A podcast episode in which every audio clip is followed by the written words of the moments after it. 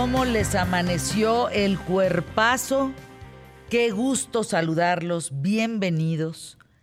Nos escuchan en todo el país y yo no tengo palabras para agradecerles que hagan de este espacio su espacio favorito.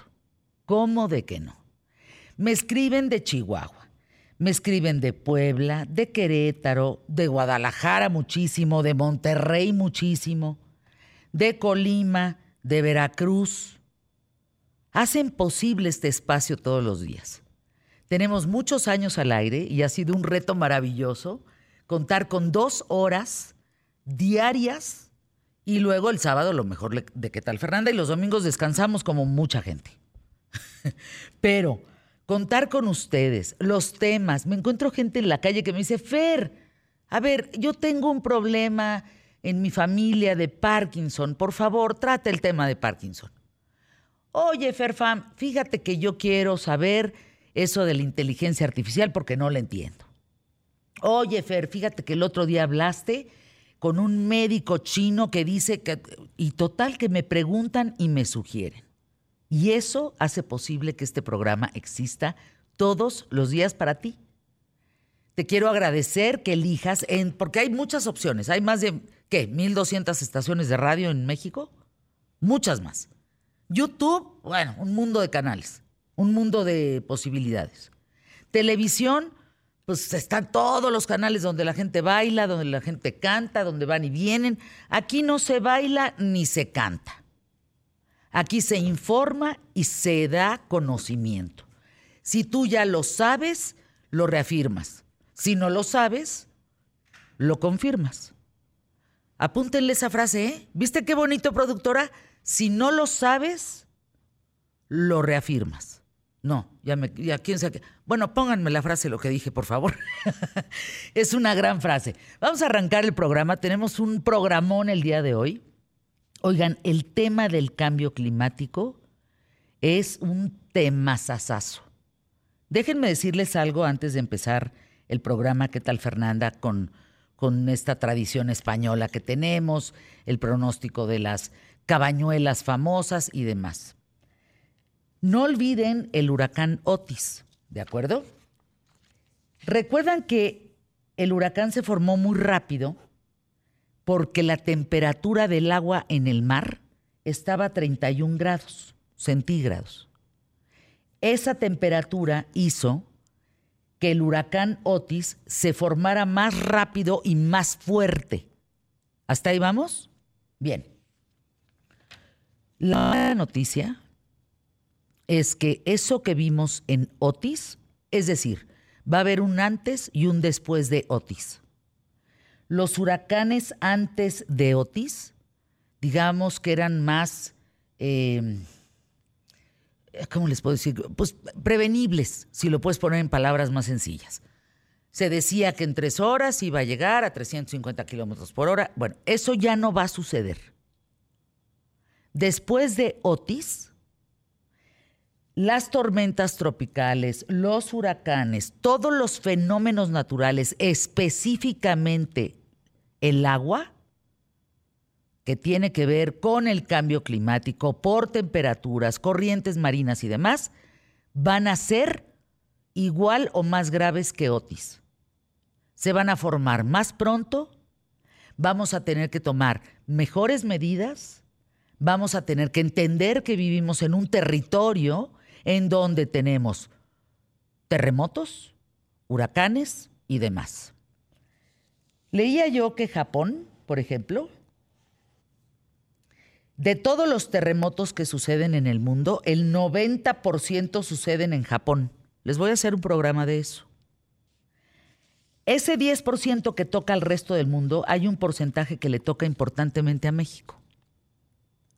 Entonces, ya no nos podemos hacer de la vista gorda, ya no podemos decir, ay, me agarró en curva y fíjate que yo ay, qué miedo me da, y, entro en telele, porque fíjate que a mí los terremotos y los huracanes y los tsunamis me dan miedo, a todos nos dan miedo. Quiero nada más que con el tema del día de hoy comprendamos que hay un antes y un después de Otis. Antes de Otis podíamos prevenir. Pues, ¿qué preveníamos? el rumbo del huracán, eh, los kilómetros del huracán, de los vientos, pues, cantidad de agua. Podíamos prevenir. Hoy ya no. Después de Otis ya no vamos a prevenir. Y fenómenos como Otis van a empezar a suceder cada vez más. ¿En dónde? En todo nuestro país y en todo el mundo. Entonces, empecemos por, y ya lo platicaremos más hondo, pero si tú estás en la playa, en alguna playa de México, Veracruz, Cancún, Playa del Carmen, cualquiera de estas, y tú no tienes ventanas ciclónicas, de reversa y empieza a invertir y empieza a poner. No lo dudes. No te hospedes en un hotel que no tenga ventanas ciclónicas. No te hospedes en un hotel en donde no haya un refugio. Todo eso va a empezar a ser una cultura muy importante en México de los fenómenos naturales. Así empezamos el programa. Quédate conmigo, con este gran equipo de trabajo, gente muy echada para adelante, que esta es nuestra pasión y que lo hacemos por ti y para ti. ¿Listos? Vamos hoy por el mejor programa. Solo hoy, quién sabe ayer, quién sabe mañana. Empezamos, pie derecho.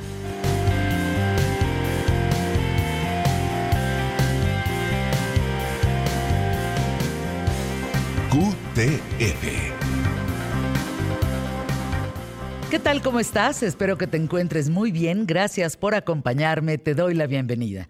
Mi nombre es Fernanda Familiar y hoy en QTF quiero platicarte cómo surgieron las famosas cabañuelas. ¿Qué es eso, Fer? A ver, quienes creen en ellas afirman que se trata de un conjunto de métodos tradicionales para el pronóstico climático. Ahí les va.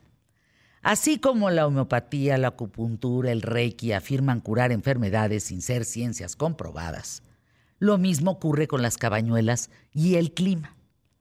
Hay una tradición española que dice que se deben observar los 12 primeros días del año, por lo que el primero de enero preside el tiempo de enero el 2 de enero el, de febrero, el 3 de enero el de marzo, fíjense qué interesante, ¿eh? Primeros 12 días del año corresponde cada día al mes del año de cómo va a ser el clima. De manera consecutiva, el 12 de enero predice el clima de diciembre. ¿A qué estamos hoy? A 10. Hoy estaríamos en la predicción de octubre, si lo ponemos desde las cabañuelas. ¿Qué quiere decir? Que hay quienes dicen que de manera consecutiva el 12 de enero predice el clima de diciembre, pero hay quienes dicen que se deben observar los 12 primeros días de agosto. Hay un sistema que se llama cabañuelas murcianas Ahí se recopila información durante los primeros 24 días de agosto. Los 12 iniciales, o sea, los 12 primeros días de agosto, corresponden a las primeras quincenas de cada mes en orden y los otros 12 a las segundas quincenas, pero en orden inverso. A ver, nosotros abrimos una aplicación y vemos el clima hoy en nuestros teléfonos. Antes había secciones en muchos noticiarios que predecían el clima o lo informaban todos los días. Pero si nos vamos más para atrás, los campesinos, la gente de ranchos, la gente de pueblo, la gente de las cosechas, en fin, lo hacían con la observación. Las personas que se dedican a realizar las cabañuelas se llaman cabalistas porque pueden matizar sus predicciones con base en observaciones posteriores. Por ejemplo, la última moda, esto es bien interesante, es si tú no tienes un teléfono, que consultes el clima de Weather Channel y la Madre del Muerto, tú observas las hormigas, porque las hormigas pueden predecir las lluvias. Según la cantidad de tierra que arrastran hacia los hormigueros. Los meteorólogos consideran que las cabañuelas son como una pseudociencia basada en creencias místicas tradicionales sin fundamento científico, solamente con una predicción meteorológica que requiere cantidad de datos como temperatura, precipitación, nubosidad, velocidad, dirección de, de viento, etc. Una computadora casera no puede realizar esto.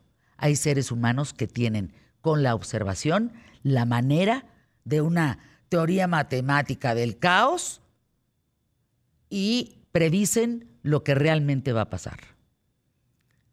Concluyo diciendo, yo estaba frente al mar en Acapulco hace muchos años. Empezaron a brincar peces en el mar.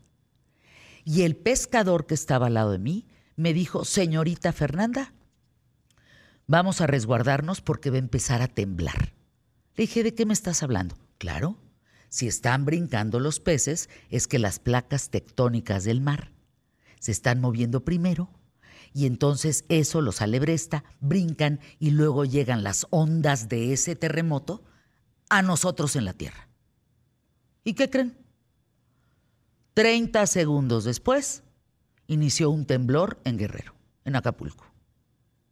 A eso me refiero. Esta posibilidad de seres humanos que con la observación te dicen qué es lo que puede suceder. De eso y más vamos hoy a tratar aquí en ¿Qué tal Fernanda? Para que tú y yo estemos enterados, informados y que le metamos conocimiento a nuestra cabezota.